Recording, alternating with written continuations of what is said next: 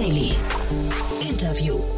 Herzlich willkommen zurück zu Startup Insider Daily. Mein Name ist Jan Thomas und wie vorhin angekündigt, Niklas Hellemann ist bei uns zu Gast, der Gründer und Managing Director von SoSafe aus Köln. Ja, und wir sprechen über den Cybersecurity-Markt und wir sprechen vor allem darüber, wie man Mitarbeiter aufschlaut, nicht auf die, ja, ich sag mal, dümmsten E-Mails der Welt reinzufallen und vor allem da drauf zu klicken und danach Viren oder irgendwelche anderen Hackerangriffe zu ermöglichen. Wie das Ganze funktioniert, hören wir gleich. Auf jeden Fall hat SoSafe eine 73 Millionen Dollar Runde abgeschlossen. Ihr seht schon, das geht richtig zur Sache. Ist ein tolles Gespräch geworden. Geht sofort los. Kurz der Hinweis auf nachher. Um 16 Uhr ist bei uns zu Gast Moritz Weißbrot, der Gründer und CEO von Aleiko. Und da sprechen wir über den ganzen Fulfillment-Markt. Ihr wisst ja, wir hatten hier schon mal Hive zu Gast und Everstocks und jetzt kommt quasi der dritte Player. Alle mit unterschiedlichen Nuancen und unterschiedlichen Schwerpunkten. Ihr wisst ja, wir reden hier so ein bisschen über Asset Light versus Asset Heavy. Und äh, Aleiko positioniert sich in dem Bereich auch ganz geschickt, finde ich, hat gerade eine 30 Millionen Dollar Runde abgeschlossen, unter anderem mit Tiger Global. Also ihr seht schon, auch da geht es richtig zur Sache, solltet ihr euch auch nicht entgehen lassen. Und morgen dann am Samstag wieder eine Sondersendung zum Thema Tools. Ihr wisst ja, unsere Gäste im Podcast stellen immer als letzte Frage nochmal ihren Tooltip vor und erzählen, welche Lieblingstools sie haben, wie sie die einsetzen und so weiter. Und da gibt es morgen wieder ein Best-of mit zehn Gästen kann ich euch auch nur ans Herz legen, ist sehr inspirierend und ihr wisst ja, da findet man immer wieder Tools, von denen man gar nicht wusste, zum einen, dass es sie gibt oder zum anderen, wie sie auch noch eingesetzt oder zweckentfremdet werden können.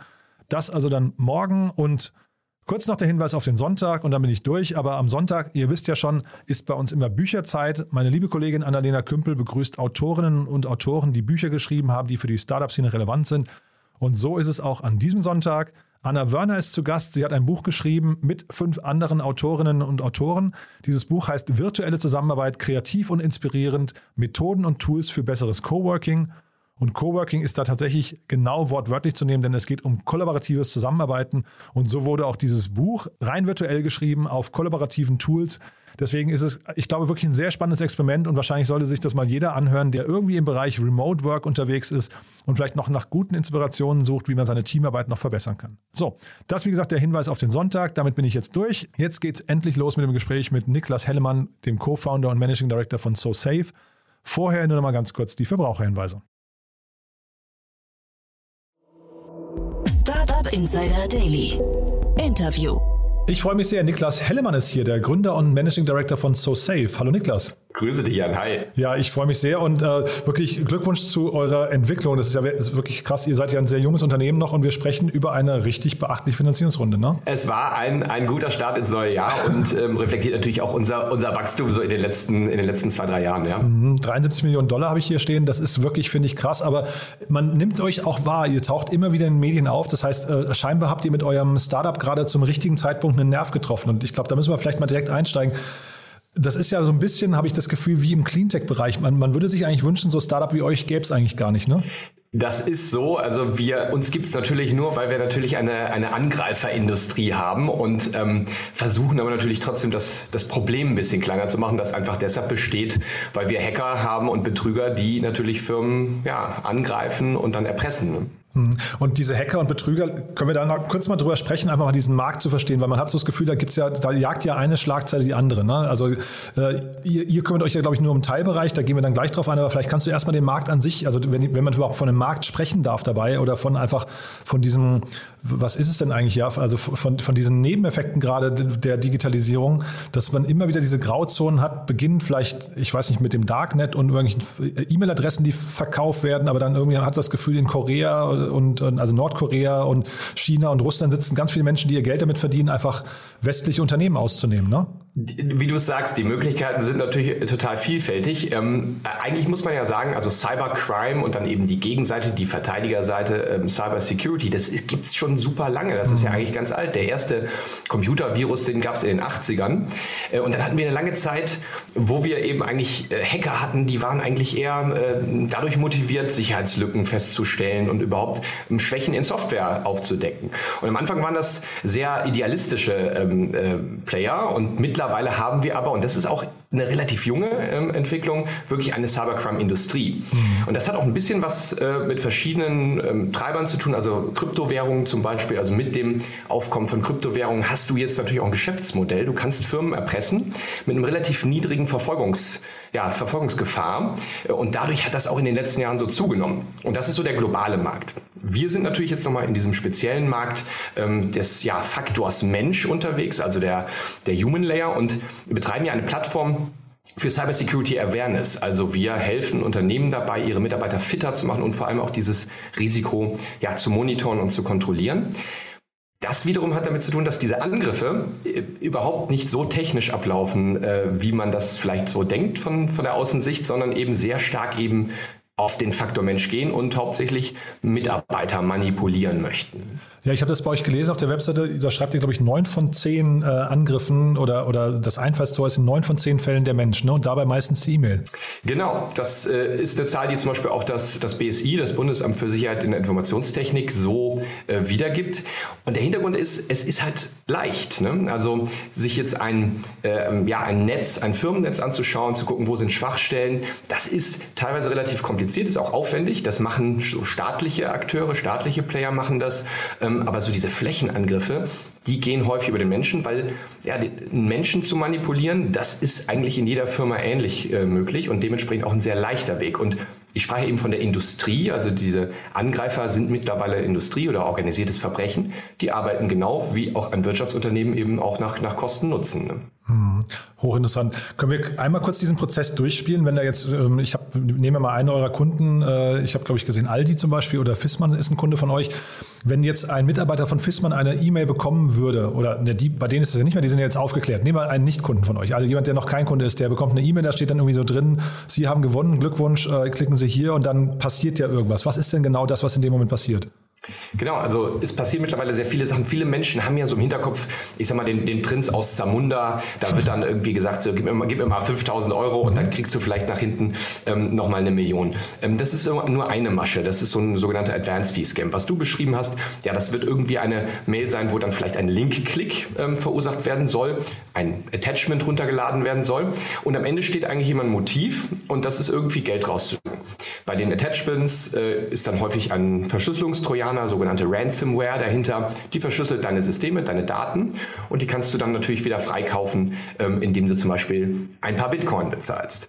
Ähm, das ist so der einfachste Weg, um ans Geld zu kommen. Es gibt natürlich auch komplexere Angriffe. Da geht es darum, dass ich Zugangsdaten erstmal möch bekommen möchte, um dann erstmal auch im System zu bleiben oder eben einen Zugang zu vielleicht Microsoft Teams oder Slack hm, erhalte. Und dann gucke ich mir erstmal an, was im System eigentlich abgeht, ähm, versuche vielleicht einen noch komplexeren, eine komplexere Message aufzubauen, andere Mitarbeitende vielleicht anzuschreiben, um dann eben noch tiefer ins System zu kommen, vielleicht auch noch ähm, äh, erweiterte Zugriffsrechte zu bekommen ähm, und dann letztlich auch wieder Geld zu verdienen, irgendwie in der Erpressung. Das ist häufig eben ähm, so der, äh, der häufigste Fall, um Geld, an Geld zu kommen. Ne? Mhm. Jetzt sprechen wir bei euch über diese Riesenfinanzierungsrunde. Das heißt ja tatsächlich, ähm, euer, euer Markt, also wenn man jetzt mal von eurem Markt sprechen darf, der floriert so stark und eure Lösung wird so stark nachgefragt, dass, dass ihr, ja, dass Investoren bei euch ein großes Zukunftsmodell auch sehen, ja?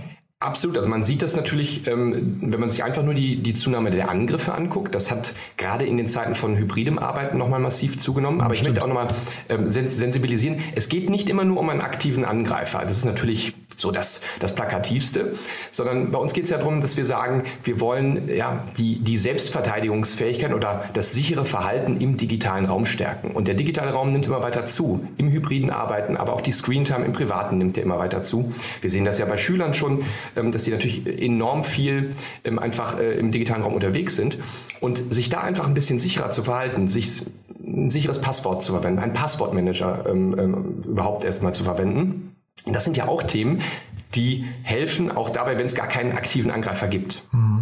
Das heißt, so tief geht ihr rein. Das ist jetzt quasi nicht nur der Umgang mit, äh, mit der E-Mail und wie erkenne ich die E-Mail, die möglicherweise oder, oder wo, wo darf ich klicken, wo darf ich nicht klicken, sondern ihr, ihr schafft quasi Awareness für so ein ganzes Setup von, von äh, was nicht, flankierenden Tools auch, ja? Exakt das, genau. Also ähm, die E-Mail steht natürlich im Vordergrund, weil es ein sehr starker Vektor ist, aber mhm. Angriffe werden künftig auch über andere Kanäle kommen, werden sie teilweise jetzt auch schon, also zum Beispiel über, über eben Microsoft Teams oder Slack. Ähm, aber es gibt eben auch diese ganzen anderen Verhaltensweisen. Das, das, das geht bis zur physischen Sicherheit ähm, und, und Informationssicherheit. Also irgendwann werden wir ja hoffentlich wieder ein bisschen mehr reisen können. Ähm, und wir alle saßen wahrscheinlich schon mal im ICE und haben äh, die Laptops gesehen, die dann da äh, kein Privacy Screen hatten. Das sind ja auch Sicherheitsrisiken. Ähm, und auch das vermitteln wir. Aha, dann nehmen wir vielleicht mal den praktischen Tipp, weil das weiß ich auch tatsächlich nicht. Ähm, was, was hat man da im, im Zug zu tun? Naja, also ich weiß nicht, ob, ob du schon mal unterwegs warst und äh, bei deinem Vordermann äh, irgendwelche sensiblen Präsentationen dir angucken konntest. Tat, also ich ja. habe das sehr oft erlebt. Äh, genau, und ähm, ich sag mal, gerade so diese Achse äh, nach Berlin, da kommt man in Wolfsburg vorbei, also da kann man schon sehr viel sehen. ähm, und es gibt ja ganz einfach ganz, ganz viele Privacy-Screens, die du einfach kaufen kannst für deinen Laptop, die dir dein Arbeitgeber äh, im Idealfall auch ähm, zur Verfügung stellen sollte, die das einfach verhindern. Ähm, du meinst jetzt die, mit denen man quasi von, von bestimmten Perspektiven nicht mehr drauf gucken kann auf den Screen? Genau, Ach so, genau, ja, okay. genau Mhm, das. verstehe. Ja.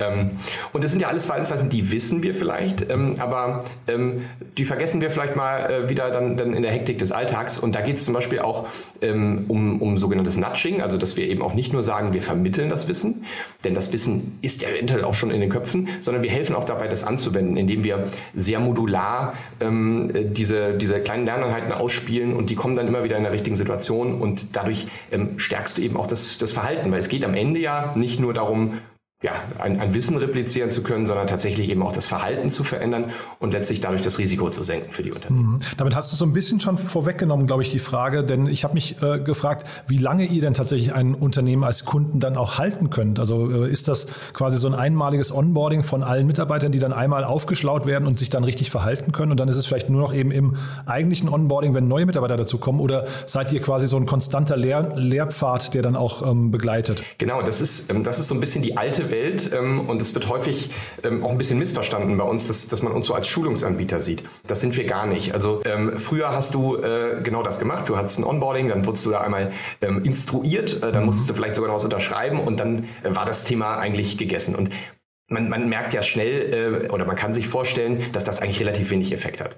Dadurch, dass dieser Human Layer oder dieser Faktor Mensch so viel größer geworden ist, ähm, äh, gerade auch bei Angriffen, ähm, ist es eben wichtig, das kontinuierlich zu tun. Und das, das tun auch die meisten Unternehmen, ähm, die nutzen unsere Plattform, äh, Plattform dauerhaft, um eben dauerhaft zu schulen, dauerhaft aber eben auch zu trainieren, anhand zum Beispiel simulierter Angriffe. Wir verschicken ja auch simulierte Angriffe über verschiedene Kanäle. Ähm, und dann eben auch das Risiko zu monitoren. Und das ist ganz wichtig, weil du hast auch verschiedene Compliance-Frameworks, äh, wie so ein TISAX zum Beispiel, das ist so die Sicherheitsnorm im äh, Automobilbereich, die eben genau auch verlangt, dass du kontinuierlich das eben schulst, überprüfst und dann auch nachweist. Und das tut unsere Plattform eben auch. Mhm. Jetzt habt ihr in eurer Pressemeldung, glaube ich, zumindest geschrieben, 1500 Kunden habt ihr gerade. Ich habe mich gefragt, wahrscheinlich habt ihr, es fällt euch ja wahrscheinlich total leicht, Kunden von eurer, von der Notwendigkeit eures Tools zu überzeugen, oder? Das ist so, also der, ähm, äh, der ist, also dieses Inbound-Interesse ist, äh, ist sehr, sehr hoch, mhm. äh, weil viele Firmen eben hier nachrüsten. Also in der Vergangenheit war in der IT-Sicherheit der Fokus sehr stark immer auf diesen ganz rein technischen Filtermethoden, also ein Spam-Filter, ein, eine Firewall. Ähm, da glaube ich, dass schon viel getan wurde in den letzten Jahren. Auch da kann immer noch mehr investiert werden, aber dieser Human Layer, dieses Human Risk Management, das nimmt doch, doch sehr stark zu, eben aufgrund auch der Angriffslage, aber eben auch ähm, ja, aufgrund der Fälle, die, die wir eben auch in der Presse lesen können. Ne? Ja, ich habe geschmunzelt, ich habe unter euren ähm, Referenzkunden habe ich sogar Arriva gesehen, ne? Ja, Avira, genau. Ja. Ähm, Avira, das Sicherheitsunternehmen, ja, das ist ganz spannend, weil man grundsätzlich auch davon äh, immer so ein bisschen ausgeht, dass natürlich die IT-Spezialisten und die Security-Spezialisten ähm, vielleicht ja selber auch extrem äh, gut darin sind, schon Angriffe zu erkennen. Genau. Aber ähm, auch da ist es notwendig, immer wieder auch das aufrechtzuerhalten. Also ich nehme mal das Beispiel unserer Phishing-Simulation. Die laufen eben auch dauerhaft ähm, und sind eben dann auch für den vermeintlichen Experten ähm, sehr hilfreich, immer wieder neue Angriffstypen zu erkennen und auch immer wieder so im, im Alltäglichen ähm, darauf hingewiesen zu werden, ups, äh, da könnte wieder was kommen. Und dann nehmen wir uns mal mit auf die Reise. Wo geht jetzt bei euch die Reise hin? Also wie groß kann das mal werden? Jetzt ist ja schon sehr stattlich, ähm, sagen wir 1500 Kunden und sehr viele, sehr viele große Unternehmen, die man eben kennt. Aber trotzdem jetzt diese große Finanzierungsrunde. A, ich habe keine Preise gefunden. Seid ihr schon profitabel damit? Oder also ich, ne, ein bisschen so die Frage, was kostet das Ganze eigentlich mhm. aus? Auch und wie groß ist denn eigentlich jetzt der Markt aus eurer Sicht und wie schnell könnt ihr den, äh, ja, es gibt ja noch ein paar Mitbewerber, ne? Wie groß könnt ihr euch da vielleicht durchsetzen? Ja, das ist, das ist super spannend. Also äh, vielleicht mal äh, die kleine Frage zuerst beantwortet nach dem Preis ist natürlich relativ schwierig zu beantworten, kommt auf die Kundengröße an. Wir haben natürlich ein klassisches SaaS-Modell mit verschiedenen ähm, Produkttiers ähm, und da, da kommt es dann eben drauf an. Ähm, man kann sagen, wenn man einen Return on Invest rechnen würde, ist der natürlich äh, unfassbar groß, weil wir eben auch nachweisen können, dass das Risiko runtergeht, eben zum Beispiel indem du zeigst, dass die Klickrate auf die simulierten Angriffe runtergeht oder die Melderate von Mitarbeitenden geht hoch und dadurch hast du dann äh, eben auch eine Risikominimierung. Wo geht die Reise hin? Wir sind ja angetreten ähm, in einem Markt, dieser Cyber Security Awareness and Training Markt ist ein bisschen sperrig, weil das ist der, die Kategorie, in der wir operieren. Ähm, gab es immer schon große Player und das sind äh, ja im meisten Fall US-Player. Und wir haben gesagt, eigentlich ähm, ist es doch wirklich ein Riesenproblem, dass wir keinen europäischen Player haben, der eben auch weltweit relevant ist. Und das ist genau das, was wir sein wollen, was wir machen wollen. Ähm, eben auch auf der Basis einer DSGVO, also einer Datenschutzgrundverordnung, eine Cybersecurity Awareness Plattform zu bauen, die eben ähm, auch mit den Mitarbeitenden ähm, agiert, statt gegen die Mitarbeitenden. Das heißt also auch ähm, da Datenschutz ähm, ein bisschen mehr beachtet. Und das ist exakt das, ähm, was wir gerade tun. Also wir expandieren sehr stark international. Wir haben in unseren, unter unseren Nutzern ohnehin schon extrem ähm, viele verschiedene Nationalitäten. Also wir sind in über 30 Ländern, ist unsere Plattform aktiv. Ähm, und das wollen wir jetzt eben im Go-to-Market auch nachziehen. Mhm. Und äh, die Runde wird jetzt angeführt von Highland Europe und das klingt auch so ein bisschen, ne? also schon, es, es geht bei euch jetzt im Kern erstmal um Europa. Ähm, Im Kern würde ich sagen ja, aber ähm, generell haben wir auch verschiedene andere Geografien, wo wir auch jetzt schon aktiv sind. Mhm. Ähm, ich sage mal, also äh, so wie wir eben äh, globale Leader haben, die eben in den USA verankert sind, werden wir ein globaler Leader sein, der eben in Europa verankert ist. Mhm. Und hast du denn irgendwie, also ich sage mal aus meiner Sicht die Hoffnung, hast du denn die Sorge, dass dieser Markt irgendwie mal kleiner wird, dass man irgendwie das Thema, dass das Thema Hacking und Cyberangriffe und sowas auch wieder zurückgeht? Oder würdest du sagen, das wird, wir, wir, wir sind eigentlich erst am Anfang, das wird noch schlimmer? Äh, das glaube ich. Also ich glaube, dass wir, was diesen Markt angeht, erst im ersten Drittel sind. Ähm, und das, das hat verschiedene Gründe. Ähm, ich meine, das sagen natürlich wahrscheinlich, äh, sagen, sagen viele Gründe, aber äh, in diesem Fall ist das Problem einfach ähm, so groß und ich sehe eben auch nicht, dass es kleiner werden kann. Das Problem ist einfach, dass es ein sehr lukratives Geschäftsmodell ist und wie, ich schon sagte, die, die Verfolgungsgefahr ist so niedrig. Und ich glaube, das werden wir nicht wegbekommen. Also du hast eingangs von, von staatengestützten Playern gesprochen gesprochen, das ist eben nur die Spitze des Eisberges. Ähm, diese Industrie ist weltweit verteilt und die wird ähm, immer, immer, immer weiter so agieren. Also ich glaube, das ist Teil des New Normals, dass man eben im digitalen Raum sich besser absichern muss in Zukunft. Je, je digitaler wir werden, je, äh, je mehr ähm, ja, Connectivity es gibt, ähm, wird, das, wird das Problem eher größer werden. Und ich glaube, wenn man sich den Human Factor jetzt wieder anguckt, ähm, dann wird es einfach in Unternehmen ähm, ein, ein laufender Prozess sein, diesen Human Layer zu monitoren und eben auch das Risiko dort ähm, zu kontrollieren, genauso wie es eben im technischen Bereich schon seit einiger Zeit ist. Und mit wem spricht man denn eigentlich, wenn man jetzt über diese weltweite zunehmende Konnektivität spricht? Ähm, wer sind denn eigentlich so die, die Firmen, die möglicherweise im großen Stil etwas verändern könnten? Also ihr, ihr reagiert ja quasi nur auf ein, auf ein Symptom, aber sind das die Googles dieser Welt oder sind das die Ciscos dieser Welt oder wer, wer sind denn eigentlich oder, oder die, weiß nicht, die Hoster oder an welcher Stelle könnte man denn ansetzen und sagen, wenn sich global etwas ändern sollte, wenn wir versuchen wollen, diesen ganzen Hackerbereich irgendwie ein bisschen einzudämmen, das wären die Leute, die das am ehesten machen könnten? Ja, ja du, du, deine Frage basiert natürlich wieder auf diesem Wunsch, irgendwie eigentlich das Problem doch jetzt endlich mal abzuschalten. Ja, ja. Das glaube ich, ja. das wird eben nicht passieren. Also äh, um, um die Frage teilweise zu beantworten. Du hast natürlich bei Microsoft in verschiedenen Microsoft-Lösungen, ähm, was zum Beispiel Makroausführungen angeht, das wird von Angreifern sehr stark oder sehr gerne genutzt. Ähm, äh, dass da eben sehr viel möglich ist, was dann ähm, auch dazu führen kann, dass du äh, durch eine Makroausführung zum Beispiel eine Software oder eine Ransomware installierst. Da könnten vielleicht verschiedene Softwareplayer etwas tun, um diverse Lücken zu schließen. Aber ich möchte immer gerne auf eine Ebene höher gehen und gucken, wir haben nun diese Industrie auf der Gegenseite und die machen, also um ein Beispiel zu nehmen, äh, die, die Hackergruppe ähm, Revil, die sind jetzt mal zufällig äh, in, in Russland auch hochgenommen worden, aber die haben vor zwei Jahren mal Zahlen veröffentlicht und das waren 100 Millionen Dollar Profit, die die im Jahr gemacht haben. Die Man haben weiß Zahlen nicht genau, wie viele Leute das sind. Ja. Genau, ja, ja, die, die haben auch Job-Offers im Darknet, also du kannst da äh, als Hacker für 70 bis 80.000 Euro anfangen. Ähm, in Krypto natürlich bezahlt.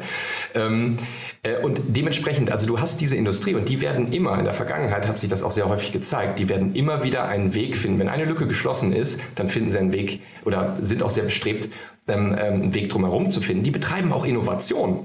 Also wir sehen mittlerweile zum Beispiel im KI-Bereich, dass wir Social Engineer-Attacken haben. Also da werden dann sogenannte Voice-Cloning-Modelle verwendet, um zum Beispiel die Stimme eines CIOs ähm, zu imitieren. Und dann ruft der an und sagt, okay, bitte mal hier eine Überweisung tätigen. Mhm. Da gibt es zwei Fälle, die tatsächlich so abgelaufen sind in den letzten Jahren. Ähm, und daran sieht man, diese Angreiferseite wird weiterhin daran äh, arbeiten, immer wieder dann auch um die technischen ähm, ähm, Maßnahmen drumherum zu kommen. Ja, von diesen Fällen habe ich auch gelesen, das waren auch große Summen, ne? Das war, und weil, weil es eben auch noch so ein unbekanntes Phänomen ist. Ne? Ähm, vielleicht genau, kurz. Ja, 35 Millionen Dollar. Ja, ja, genau, irre. Ja, aber du hast eben gerade Krypto angesprochen und da wollte ich dich nochmal fragen. Krypto ist ja natürlich, also das ist dem Ganzen wahrscheinlich sehr zuträglich, weil man ja auch Überweisungen jetzt plötzlich weltweit irgendwie anonymisiert machen kann. Aber diese ganze Web 3.0-Thematik, äh, siehst du dadurch etwas, was sich verändert? Also ähm, äh, hat, das, hat das Auswirkungen auf euch hier oder würdest du sagen, das ist einfach komplett losgelöst? Ja, das ist natürlich eine sehr, sehr breite Frage. Also ähm, in erster Linie würde ich sagen, man sieht natürlich einen, einen, einen ganz akuten Effekt und das ist, dass viele Web 3.0 Modelle und eben auch jetzt, um wieder Krypto rauszugreifen, Währungen rauszugreifen, natürlich auch ein sehr, sehr spannendes Angriffsziel sind. Also wir mhm. kennen ja viele ähm, Börsen, die dann eben entsprechend auch angegriffen wurden, wo dann letztlich auch, auch Kryptos raustransferiert wurden. Und die werden sehr vermutlich ähm, auch auf ähnliche Weise angegriffen, nämlich mit irgendeiner Form auch von Social Engineering. Also da wird dann mit Sicherheit irgendwo eine, eine Phishing-Mail auch mal eine Rolle gespielt haben äh, bei solchen Angriffen. Ähm, und dementsprechend sehe ich erstmal auch dadurch das Problem noch größer werden, ob wir irgendwann mit, mit, mit verschiedenen Web 3.0 ähm, auch mal eine, eine, das Sicherheitslevel steigen können, sicherlich auch, aber ähm, ja, ich glaube so das, das Magic Bullet wird, wird jetzt auch da Web 3.0 nicht sein, wie auch in vielen anderen Bereichen, ja. Hm. Sehr spannend. Du dann vielleicht nochmal kurz zu euch der Ausblick, wenn wir uns jetzt Ende des Jahres widersprechen würden. Was würdest du sagen? Wo steht ihr da? Ja, also wir ähm, sind kräftig am äh, Rekruten. Das ist, äh, glaube ich, bei, bei vielen Unternehmen, die jetzt große Runden gefahren haben, ähm, ein, eins, einer der Hauptfokuspunkte. Dementsprechend hoffen wir, dass wir uns nochmal mitarbeitermäßig ähm, verdoppeln können Ende des Jahres und dann natürlich eine sehr deutliche Präsenz auch in verschiedenen Ländern haben werden. Und äh, da arbeiten wir natürlich jetzt schon mit Hochdruck dran. Wie viele Mitarbeiter seid ihr denn gerade? Und, und vor allem, du hast mir auch erzählt, ihr bezieht jetzt gerade ein neues Office, ne? Ja, Stand heute sind wir 260 Mitarbeitende ähm, und haben uns im, im, letzten Jahr gut verdreifacht. Ähm, und natürlich ähm, ist es bei uns auch so, dass wir äh, im Hybriden arbeiten, also Hybrid First arbeiten, ähm, werden jetzt ein großes Office trotzdem nochmal hier in Köln äh, öffnen. Hoffentlich können wir im, im April, so Richtung April einziehen. Und dann haben wir im Grunde ein ja, Kern-Headquarter, aber ähm, viele der Mitarbeitenden, die wir in diesem Jahr einstellen werden, die werden ähm, remote äh, sein und auch äh, wahrscheinlich auch nicht in Deutschland. Viele von denen ähm, und dementsprechend ja, hoffen wir, da auch noch im, im hybriden Arbeiten ähm, äh, uns, uns, uns weiter auszubreiten. Mhm. Und du hast mir auch im Vorfeld erzählt, beziehungsweise ich habe es auch gesehen, beim Gründerpreis hattet ihr, wart ihr zumindest auf dem Treppchen, ne? und ich glaube beim BMWIs äh, digitales Startup des Jahres seid ihr geworden, ne? wenn ich es richtig gesehen habe. Genau, das, das waren so die News aus, aus dem letzten Jahr, beziehungsweise das, der, der BMWI-Preis, der war jetzt äh, letzten Freitag, mhm. ähm, haben wir den gewonnen, also das äh, digitale Startup des Jahres, wobei ich jetzt gelernt habe, es ist ja BMWK jetzt mittlerweile, also für für Wirtschaft und Klimaschutz. Ach, guck mal, ähm, wusste ich gar nicht. Äh, ja. Genau, genau.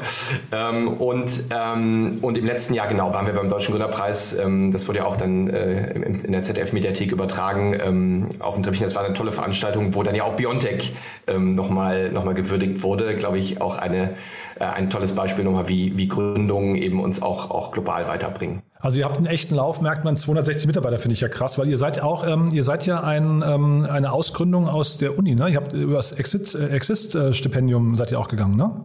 Genau, das war so ein bisschen ähm, die, äh, die, die, die Voraussetzung für diesen, für diesen Preis letzte Woche. Mhm. Ähm, genau, wir sind nicht direkt eine Ausgründung, aber wir wurden eben sehr stark hier in Köln ähm, auch von der TH unterstützt am Anfang und äh, eben über das Exist-Stipendium, genau. Ja, super. Also ganz tolle Geschichte.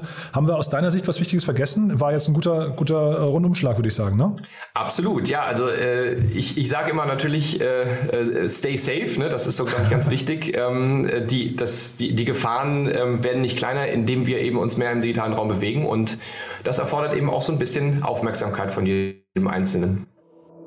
Startup Insider Daily. One more thing. Präsentiert von OMR Reviews. Finde die richtige Software für dein Business. Niklas, wirklich sehr spannend, was ihr macht, muss ich sagen. Also Glückwunsch zu der, zu der Entwicklung. Und wir haben ja als allerletzte Frage immer nochmal an unsere Gäste die Bitte, dass sie einen Tooltip vorstellen, weil wir eine tolle Kooperation haben mit OMR Reviews. Und ja, ich bin gespannt, was du mitgebracht hast. Ja, jetzt, jetzt, jetzt kommt so ein bisschen so, ein, äh, so eine Überraschung. Also ein Tool, was ich in der Tat sehr stark nutze. Und das ist jetzt wirklich, also wir nutzen natürlich sehr viele moderne ähm, Tools, die ihr, glaube ich, auch schon viele von denen hier gefeatured habt. Da sind viele tolle dabei. Aber was ich sehr stark nutze, ist tatsächlich mein Outlook-Kalender.